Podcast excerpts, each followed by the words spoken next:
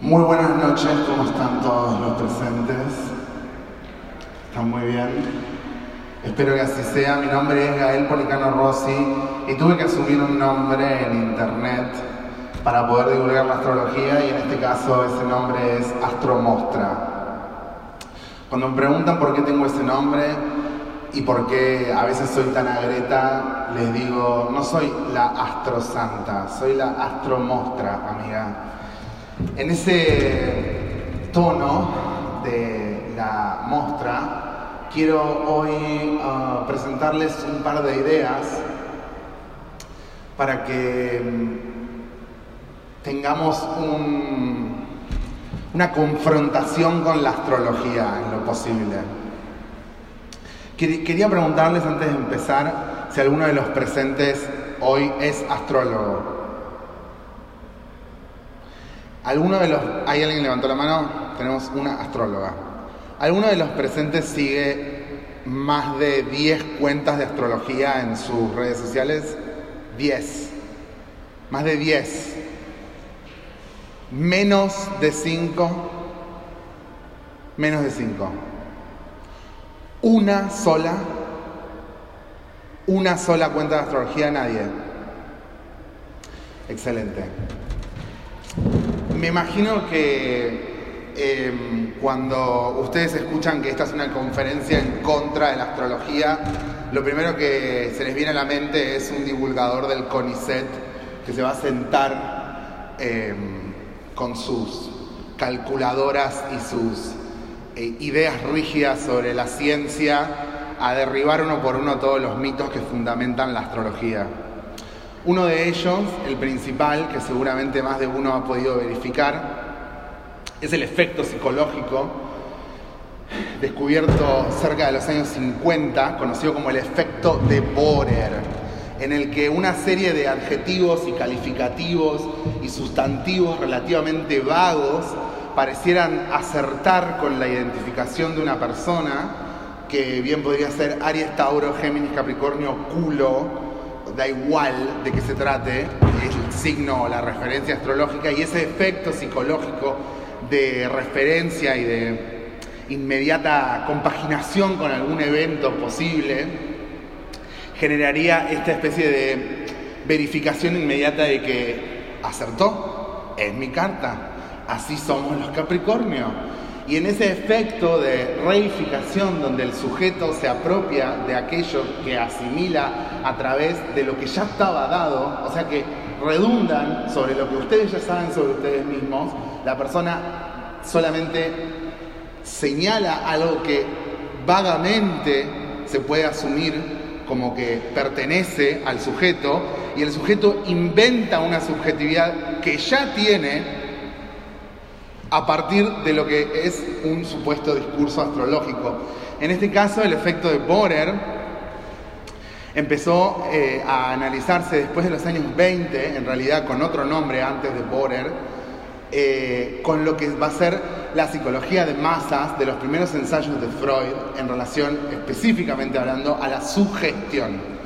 En los años 20 se puso de moda, específicamente hablando, una idea de que si vos te ponías una cinta de algún tipo o te repetías diferentes ideas eh, antes de irte a dormir, especialmente popularizado a través del cassette ya hacia los años 55, específicamente cuando es el boom, la sugestión se convirtió en el primer negocio de una serie de farsantes y de patanes que estaban eh, circulando en Estados Unidos a través de diferentes eh, técnicas de motivación, para lo que luego va a ser el boom de los libros de, autoayuda. Como por ejemplo, cómo conseguir amigos e influenciar, a otras personas, que es un famoso bestseller de los años 50. O como por ejemplo eh, los mandamientos del vendedor, del buen vendedor, donde a través de la motivación, con, con texto al principio y luego con audio, como puede suceder a través de los procedimientos de sugestión, en Estados Unidos se comercializa una idea de improve yourself. Mejorate a vos mismo. Crece desde tu debilidad. Y en este improve yourself, en, este, en esta mejora del sí mismo, en esta construcción de un sí mismo mejorable, fallado por defecto, porque una persona que está satisfecha con cómo vende no compra los mandamientos del buen vendedor para, para ser mejor vendedor, sino que llamado hacia la falta y hacia la carencia y hacia la resubjetivización, hacia la reconstrucción de una subjetividad, un libro funciona para una masa de personas. Un libro es el método para resolver una masa de problemas y de, dificultades diferentes. Un libro, nada más. Lamentablemente, este libro, además de ser un increíble bestseller, no ha recibido cambios edición tras edición y hasta incluso por momentos se lo puede encontrar igual, omitiendo pequeñas referencias temporales, eh, omitiendo pequeñas referencias que pudiesen formar parte de la época. El mismo libro se sigue vendiendo con, con increíble éxito, hasta te diría incluso hoy, como por ejemplo un libro del 89 como ¿Quién se ha robado mi queso? O Padre Rico o Padre Pobre, donde la eh, Padre Rico y Padre Pobre, sí, donde la construcción de una subjetividad es masificada y simplificada a partir de una serie de preceptos en un libro. Podríamos decir que lo mismo pasa con la Biblia, o podríamos decir que lo mismo puede pasar en, ese, en esa misma construcción subjetiva con diferentes otros asuntos astrológicos como puede ser el Tetrabiblos, el primer tratado astrológico del siglo II, o sin ir más lejos, Astrología Moderna, de 1987, de un astrólogo argentino, Eloy eh, Dumont, ¿sí? donde un libro reúne y unifica una construcción de otros múltiples sentidos. Cuando pensamos en el asunto de que un libro está bajando esa línea unívoca, hegemónica y específica sobre un montón de diversidades, debemos pensar antes que eso en qué es lo que se está construyendo a través de ese libro.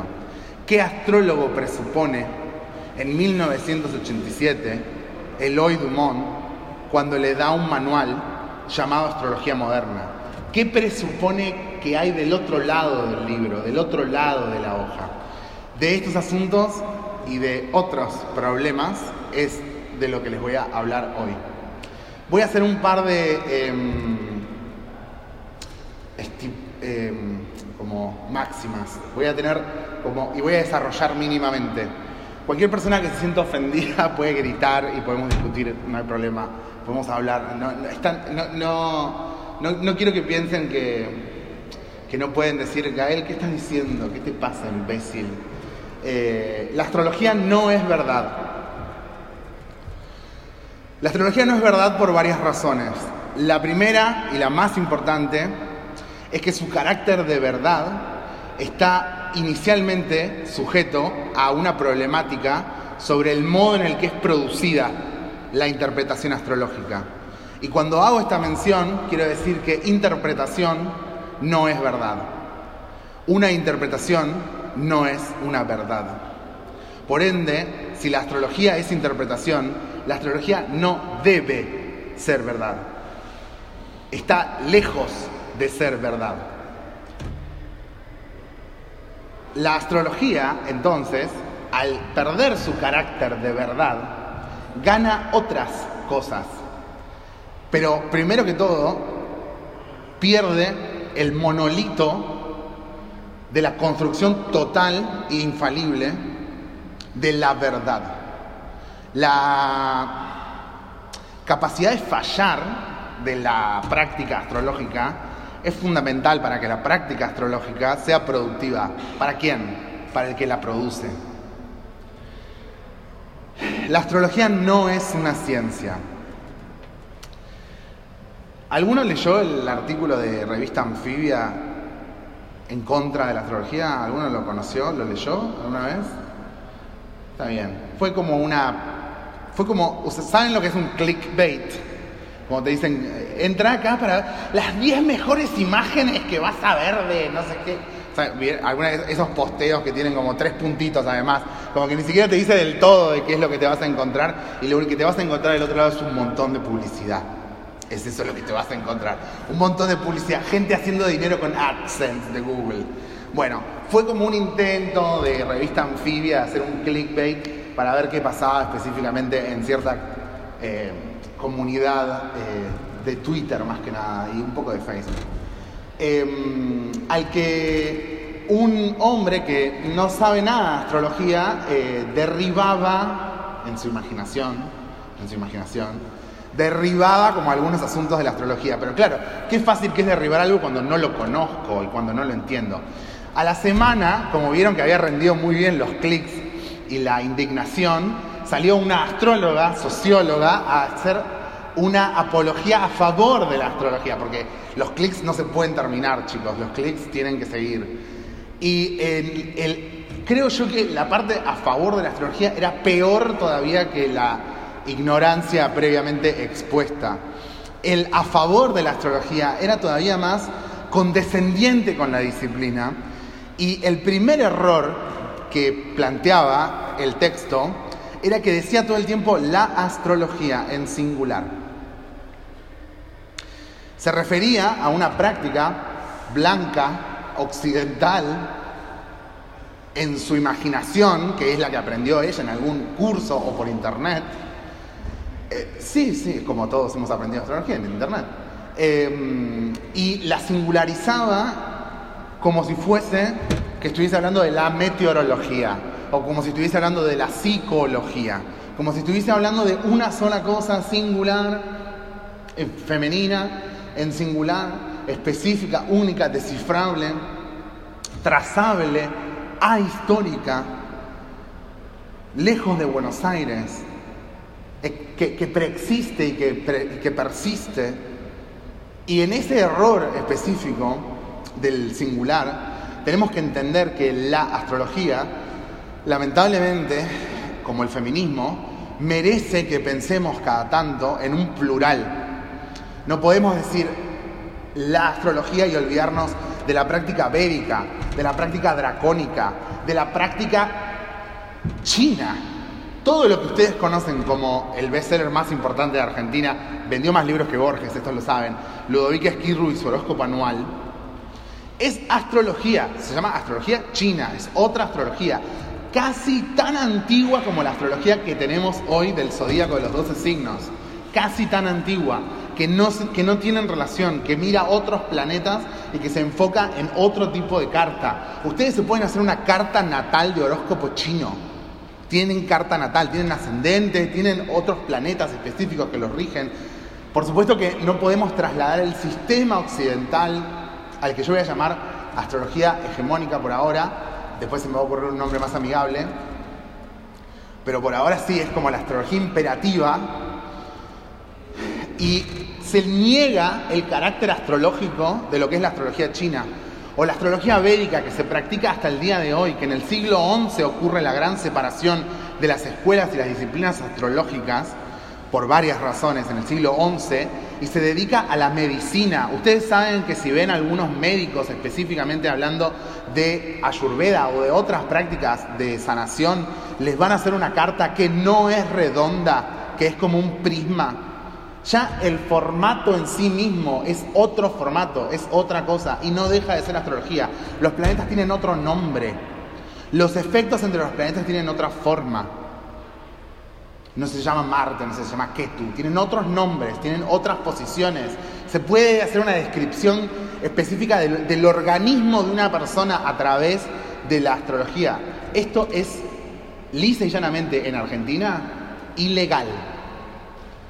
Esto, esto, podría, esto podría hacer que alguien se vaya preso si hiciese algún tipo de práctica médica basándose en la hora de nacimiento de una persona. Em, sin previo consenso de alguna forma. Es como viola un estatuto específico del Colegio Médico de Buenos Aires y de, y de todo. O sea, está lejos de la legalidad, está del otro lado de la legalidad. Entonces, cuando nosotros singularizamos la astrología, estamos borrando, estamos borrando em, varios asuntos mucho más extensos de las disciplinas y además le, nos olvidamos de que las prácticas son locales, específicas, y la universalizamos. ¿Por qué? ¿Por qué la queremos universalizar? Si no es una ciencia. ¿Por qué queremos que sea única, infalible, programable y específica? Si no es una ciencia. Si ya estipulamos que no tiene un organismo que la centraliza. Si ya estipulamos que no es verificable al punto de lo infalible como H2O acá en la Luna y en la Tierra. ¿Cómo es la astrología de Marte? ¿Cómo son los planes? O sea, ¿qué es en tu carta si naces en Marte la Tierra? Que rota de esa manera específica. ¿Cómo se ve ¿Cómo sería tu carta natal si naces en Marte, por ejemplo? No tenés Marte, tenés Tierra. Y, la órbita es diferente, y los días son diferentes, y los años son distintos. Soy, soy claro con esto. Y por lo tanto, así como la astrología no es una ciencia, por esto que estoy estipulando ahora, y pueden encontrar más información en este eh, antipático artículo en revista anfibia que se llama En contra de la astrología, en el que más bien van a escuchar cómo se va o leer cómo se describe una ciencia, no los errores que comete al atacar a la astrología. Lo que sí les voy a decir es que la astrología es la peor de todas las ciencias. Es la ciencia programática del programa moderno. La astrología, y especialmente la astrología contemporánea, es la ciencia del narcisismo. Ahí ya vi unas personas enojadas que se fueron ahí atrás. ¿Quién más? ¿Quién más se quiere ir? ¿Alguien se quiere ir? ¿Alguien se quiere, enojar? ¿Alguien se quiere enojar? ¿Alguien quiere.? No, está bien, está bien, me la banco. Todavía no te toqué ahí, ya te voy a tocar ahí, ya te voy a tocar y te voy a, fastidiar. O te voy a perder, que es peor. La astrología, lamentablemente, cumple con muchísimas reglas del programa moderno de la ciencia. ¿Qué significa el programa moderno? En el programa moderno podemos iniciar la, modernidad en diferentes puntos, pero tal vez podríamos elegir el siglo XVII, principios del siglo XVII, René Descartes como uno de sus representantes, como un cambio de época, pero es un giro hacia otro lado de la ciencia, la educación y el, y el arte en general. La astrología se quedó aún con lo peor del programa moderno, predecir, bueno, desde ya afirmar con axiomas lógicos y, en el peor de los casos, producir desde lo que produce. O sea que produce y reproduce. De lo que dice, produce más de lo que dice. Como les podría pasar a cualquier persona que fuese científica y tiene que trabajar, no sé si hay científicos en la sala, tiene que trabajar eh, durante un año sobre el alimento de los roedores subterráneos y escribe 70 papers sobre cómo el roedor come lo que come y se reproduce y caga y acá toma agua y entonces de lo mismo que observa y de lo mismo que deduce de un modo hipotético deductivo que en realidad es un poquito anterior al hipotético deductivo del siglo XX sino es una hipótesis deductiva un paso más atrás es una hipótesis deductiva medieval donde Venus es femenino y Marte es masculino. Y una predominancia de Venus te hace ser predispuesta a tener hijos de tal o cual forma. Y una predominancia de Marte te hace trabajar de tal o cual forma, asignándoles no solo el binarismo de género al asunto astrológico, sino que ante todo contemplando su realidad medieval para deducir cómo es femenino y cómo es masculino. Donde, ¿qué es una mujer sin un marido y sin hijos en el medioevo? Esto es. Y en 100 años se las cargan a todas y no queda una. ¿Sí? Esto es. No queda una, ¿eh? No queda una. 1780 es la. Ya los últimos ya salen y las liquidaron a todas, no queda una viva. Se elimina un fenotipo, además, un cuerpo de mujer, un ADN de mujer, es eliminado, exterminado.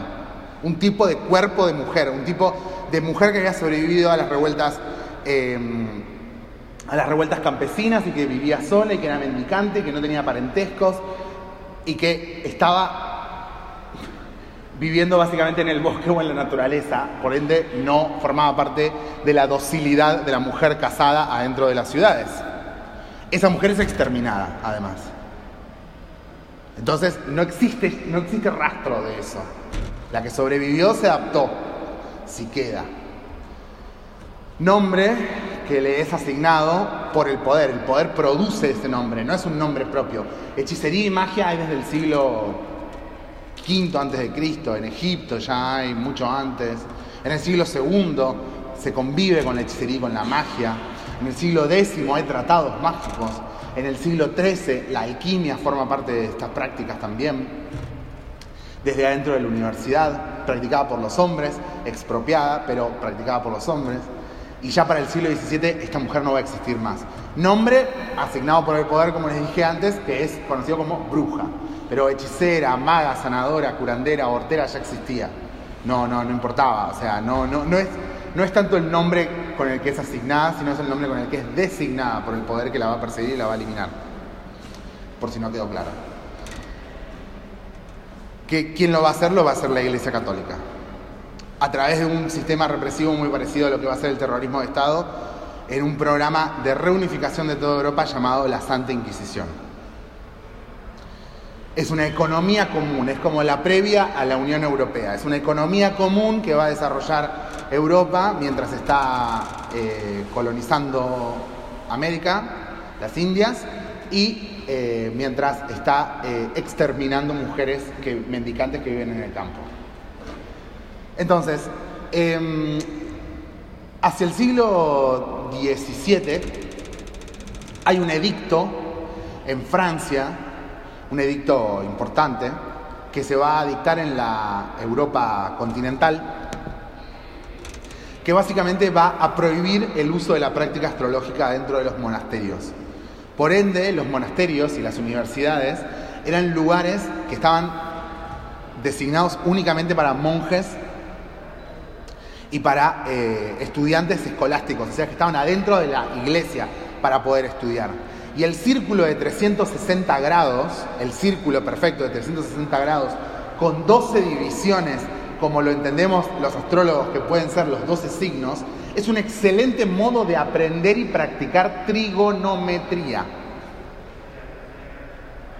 Entonces era muy frecuente que en el siglo XIV y en el siglo XV algunos curitas relativamente subversivos comparen a la Virgen con la luna, a los ángeles con los, con los astros y a veces cuelen el discurso astrológico adentro de la misa, como ese famoso texto religioso llamado Cristianópolis, con una hipótesis astrológica para una ciudad utópica que reúna y distribuye el trabajo de una manera en relación a los movimientos celestes.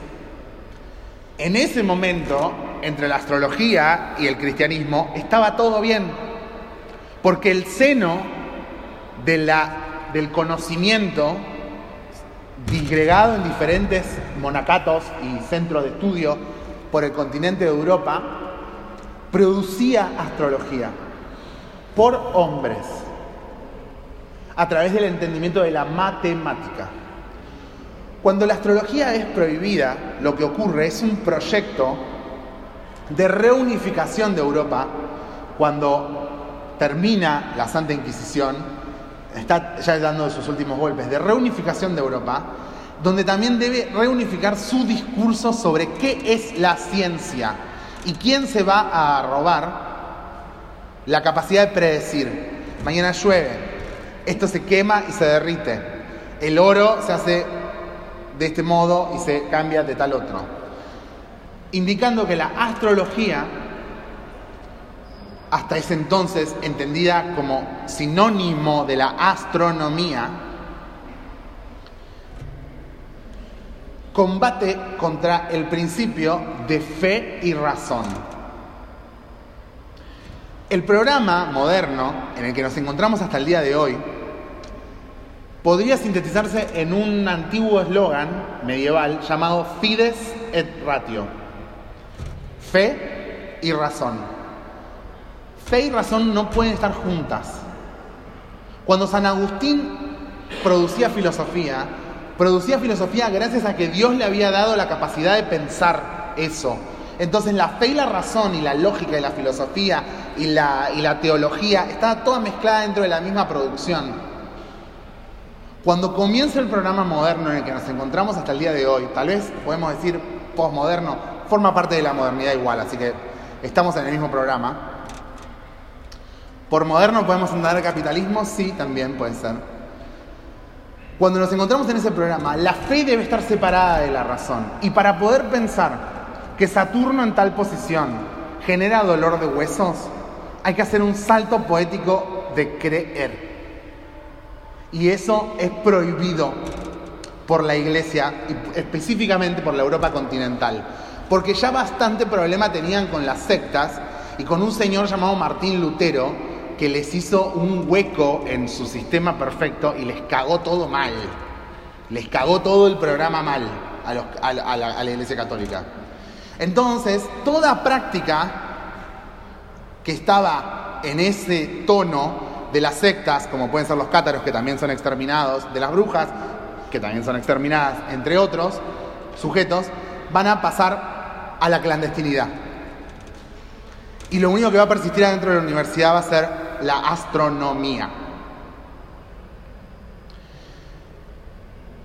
Es decir, que la astrología se quedó en el peor momento de su producción científica, prediciendo que a los 28 años vas a tener grandes cambios en tu vida por tu vuelta de Saturno, prediciendo que cada 12 años el retorno de Júpiter te va a determinar de tal o cual modo tu expresión en el mundo y tal vez tu misión de vida, diciéndote qué es lo que está pasando por tu nodo y cómo vincularte con tus ancestros y con tu familia, entre múltiples otros proyectos de predecir, estipular y reproducir. Reproducir lo que ya dijo, dice lo que ya dijo, no produce información nueva. Así que es la peor de las ciencias. La astrología, entonces, es el caos. ¿Por qué la astrología es el caos? Cuando yo pienso en la práctica astrológica medieval, ya que estaba hablando del medioevo, cuando yo pienso en la práctica astrológica medieval, pienso en los alquimistas, especialmente a partir del siglo XIII. Hombres, ellos, educados en la química, en la matemática, que interpretaban el cielo a su modo y desde su lugar para poder producir efectos sobre diferentes objetos específicos. No eran bendiciones, estaban básicamente tratando de encontrar el oro alquímico o algún tipo de poción específica o algún tipo de tónico específico que luego derivaría en lo que se puede interpretar como la medicina. Había diferentes estados de los productos alquímicos, cada producto alquímico si estaba asignado por alguna hora en la que se estableció, por ejemplo, cobre con níquel, a tal hora, que es la hora de Leo, producían algún efecto específico diferente al hacerlo a la hora de acuario, por ejemplo en agosto a las 6 de la mañana o a las 6 de la tarde, depende la hora astrológica elegida. Y en esa interpretación, ellos lo que estaban tratando era de programar y de producir. Esto llevaba muchísimos errores y muchísimas faltas. ¿Cuál es el problema de la alquimia que extirpa además la astrología de su campo popular y la mete adentro del, laboratorio secreto? ¿Cuál es el problema específico de la, de la alquimia? Siglos antes del siglo I, no, antes, del siglo V antes de Cristo hasta el siglo V después de Cristo, ya después la, decadencia de Roma ya va a estar como en problemas para, para esta práctica. La astrología estaba en la plaza, en la vía pública. Vos si necesitabas hacerte la carta natal ibas hasta el templo de Zeus y había un chabón sentado que se sabía las tablas de memoria y para poder terminar de descifrar tu ascendente te miraba la jeta porque hay ciertas orejas que son de Géminis y hay ciertas narices que son de Aries y hay ciertas bocas que son de Tauro y si los ojos están más abajo puede ser ascendente en Libra y si la frente es ancha, ah, tiene ascendente en Libra, me doy cuenta. Y las orejas grandes, Capricornio, claramente, Gael. Entonces, con esa información y las tablas de memoria, señores, ¿eh? de memoria, no había iPad, no había nada, te hacía la carta. ¿Qué significaba hacerte la carta natal? No te llevabas nada, conversabas con un sabio, dabas un par de vueltas a la plaza, te decía a qué tenías que dedicar tu vida y te predecía la fecha de muerte. Corta. es lo que alguien necesita saber después de todo. ¿O me equivoco? Entonces, si nuestras raíces son en la vía pública y caotizan al sujeto, lo definen al sujeto y le imponen tres o cuatro cosas que generalmente eran ciertas además, como por ejemplo pueden encontrar en la obra de William Shakespeare cuando a Julio César le predicen que va a ser asesinado, cuidado con tal fecha de marzo, como le dice el astrólogo en la plaza, no sé si recuerdan esa escena, a los que le importa el teatro, Dios mío, a nadie le importa el teatro, ya sé. ¿Para qué estudié dramaturgia? No lo puedo creer. Bueno, me dedico a eso, lo siento, a nadie le importa. Bueno, ¿estoy tratando de que le importe a alguien? No, ya está, ya pasó. Ya pasó. También vamos a hacer una en contra de la dramaturgia ahora. Em, bueno, a Julio César en la obra de Shakespeare le, predicen que te matan en tal fecha de marzo, lo matan ahí, lo boletean ahí. A Julio César, no sé si se acuerdan, que es traicionado por todo el Senado. Eh, tú también, Brutus.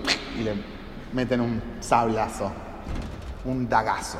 Bueno, em, entonces, en esa producción absolutamente caótica, lo que está ocurriendo en la relación entre el astrólogo y la vida pública, vinculado a la política, a los reyes, nada secreto, nada de un grupo de iniciados, todo blanqueado a la gente, lo que está ocurriendo es que el astrólogo está conectado con la presencia, con la naturaleza. Y entonces la bruja que veía la luna llena y sabía que la embarazada está por parir, no había hecho magia, estaba conectada con la presencia, con la naturaleza, con el presente. Entonces, ¿por qué salen ustedes? Sí, les voy, a, culpar a ustedes, a ver si alguno se enoja, nadie se enoja. Igual tres o cuatro se fueron. ¿Por qué ustedes salen a buscar la astrología a un celular de Instagram, señores? ¿Por qué salen, por qué salen a un celular a buscarlo en el Instagram? La astrología está pasando ahora, en el cielo, afuera. Y ahora voy a gastar todo mi presupuesto en dinamitar el techo de esta sala y que veamos el cielo todos o lo imaginemos. La astrología está pasando acá, hoy, ahora, right now. Lo que puedes ver con los ojos es lo mismo que podía ver un chabón en el siglo segundo, que tenían hasta Júpiter, Saturno como mucho. No tenían técnica, no tenían óptica para ver más allá, no tenían Neptuno, no tenían Urano, no tenían Plutón.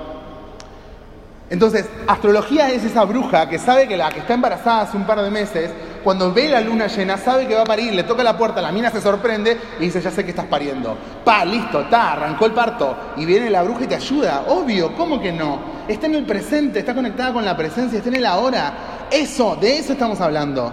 Cuando estamos hablando de caos. Cuando estamos hablando de programar, pero cautizar lo que se programa. Por ende, la astrología activa y desactiva problemas.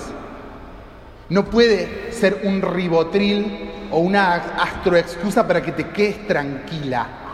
Como, ah, sí, soy ascendente Tauro, claro. Es obvio. Es obvio que tengo este problema de ser ascendente Tauro. Y se queda tranquila la mina.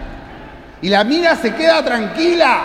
¿Por qué se queda tranquila? ¿Por qué no se llena de preguntas? ¿Por qué no se ponen problemas? El astro ribo, le digo yo a eso como un astro sublingual de astrorribo fatal. Astroexcusa, acá me la noté grande, astroexcusa fatal. Que no habrá ninguna pregunta que active un problema, que te ponga incómoda. En ese sentido, por último, vamos a hablar de los problemas modernos y después respondemos preguntas para ir terminando. Vamos a hablar ahora de los problemas modernos. Los problemas antiguos son muchísimos, expuse bastante más o menos en ese tiempo. Si quieren conocer un poco de ese lenguaje vetusto, machista, fatal, binario, mortal, hermoso, de la astrología pueden eh, buscar em, el libro de, em, de Rerum Natura, de Lucrecio. Vos el otro día me habías dicho algo de ese libro, ¿puede ser? No, vos no. Otra persona. Bueno, em, es un gran libro en poema, porque la ciencia se escribe en poesía en la antigüedad. Y es tal vez un poco ese el desafío de la astrología, que, puede parecerse más a una producción poética que a una producción científica, predecible, perfectible. ¿Qué tal, chicos? ¿Todo bien? No sé, vinieron como dos personas acá a sacarme, un sindicato de astrología. Entonces, que vienen a perseguir la policía. Entonces tenemos el problema de la astrología como no ciencia y la astrología como ciencia, y es por eso que van a encontrar que la astrología no está centralizada. Es más, a ver, si yo les pregunto a todos ustedes, ¿de qué signo es la Argentina?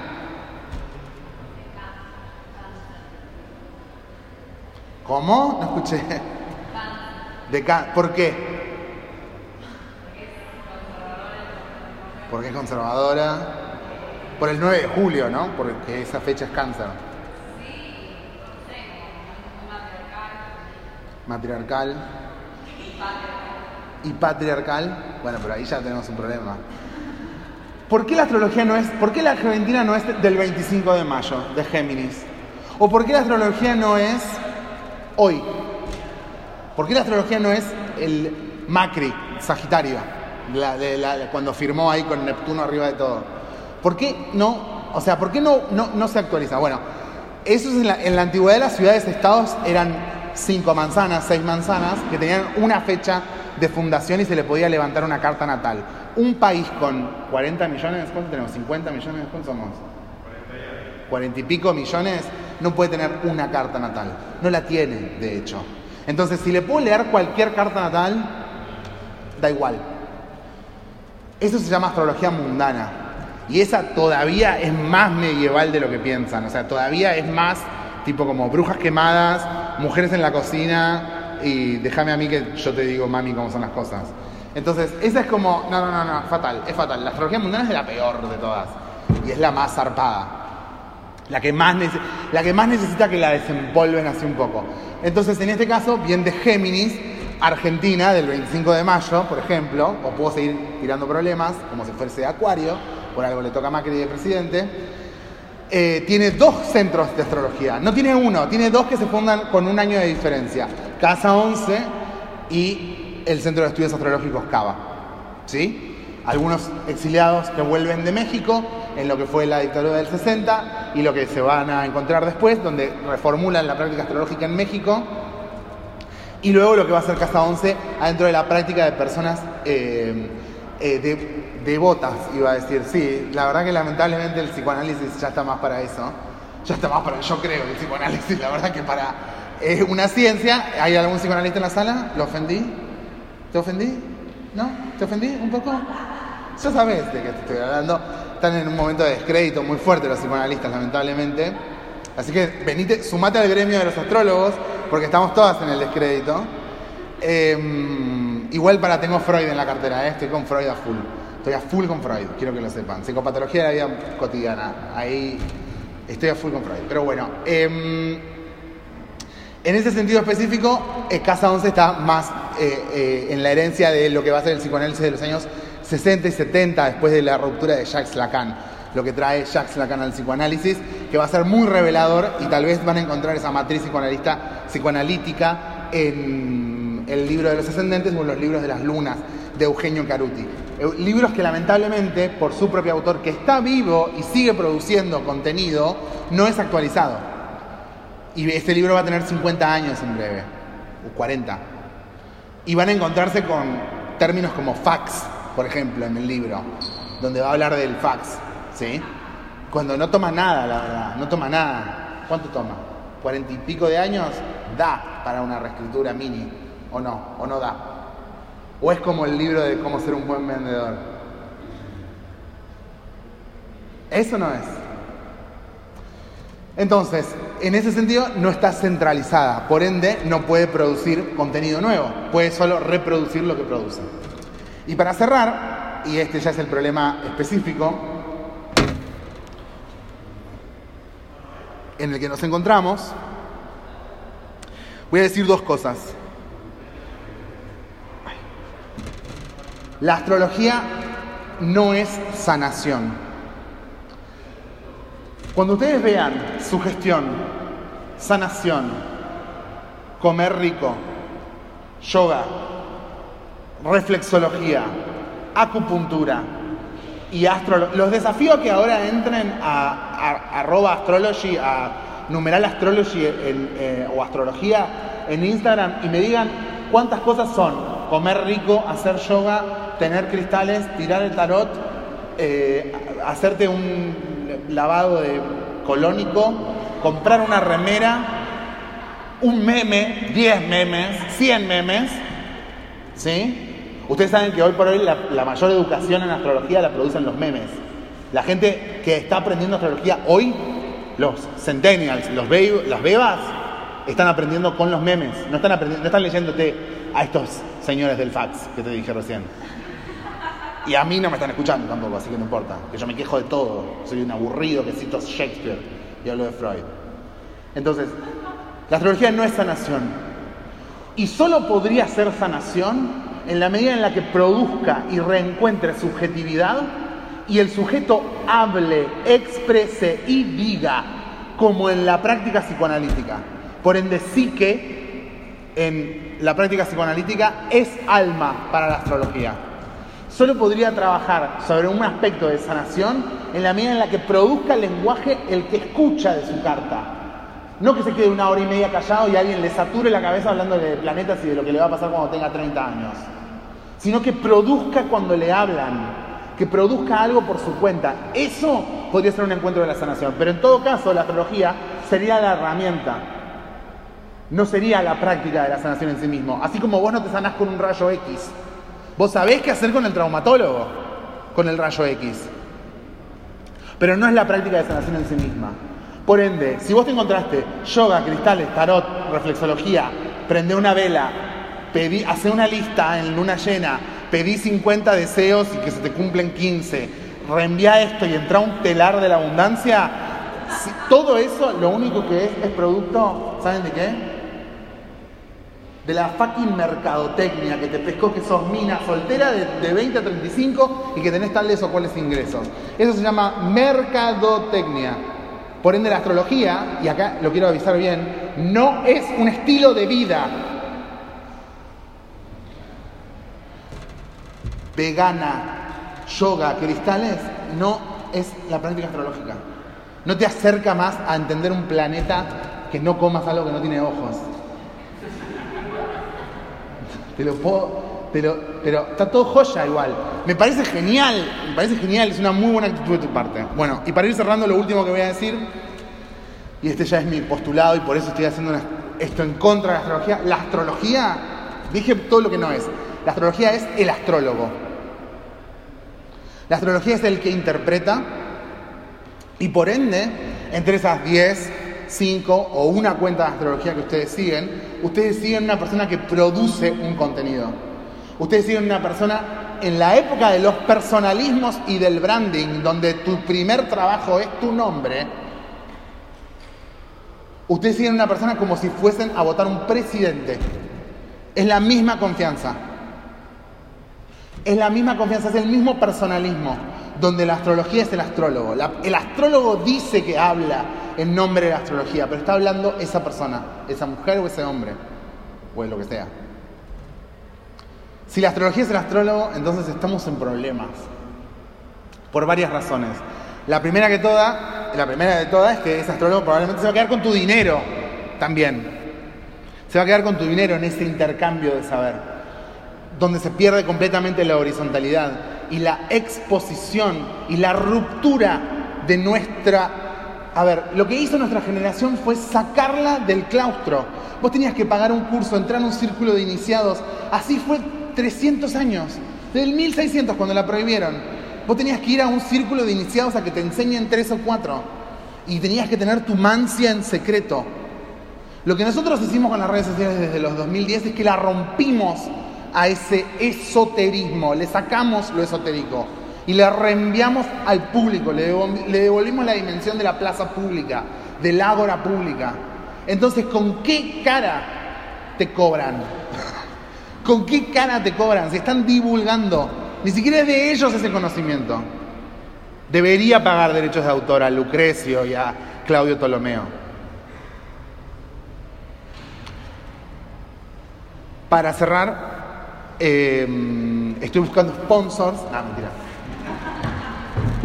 Porque claro, ya que es todo un business acá. Eh, no, no tengo, no tengo ninguna idea para cerrar. ¿Podemos cortar la magia, por favor? Cortemos la magia, por favor. Que, les quiero decir tres o cuatro cosas. Tengo un problema yo con esto. que es el siguiente. Eh, les iba a hacer preguntas que hablen ustedes, que hagamos una catarsis colectiva, pero ¿saben qué? De pronto me no. Pronto como que no. Quiero una catarsis con, con Uchi y baile que se me saquen encima bailando, no conmigo. Tengo un problema muy específico. Acá. Acá, en este lugar. ¿Qué es este problema? Y con esto cierro, con, con una diatriba a los programadores. Yo creo, le voy a decir una cosa bien cortita y bien clara. Si la medida de la creencia es la individualidad del yo, entonces lo único que es el individuo es la diversidad individual. Porque no podemos encontrar un punto en el que esto se llame nosotros creemos. Si nosotros nos quedamos acá en que yo creo, y ella cree, y él cree, y él que yo quiero bajar un impuesto de ganancia, y aquella que ¿entendés? Si cada uno cree, la diversidad es la individualidad y la diversidad es colectiva. Por eso nosotros creemos. ¿En qué? Se los dejo a ustedes. Crean en la música, crean en el Ushi que ahora sigue. Y con esto doy por liquidada la astrología. Así, pa. Muchas gracias.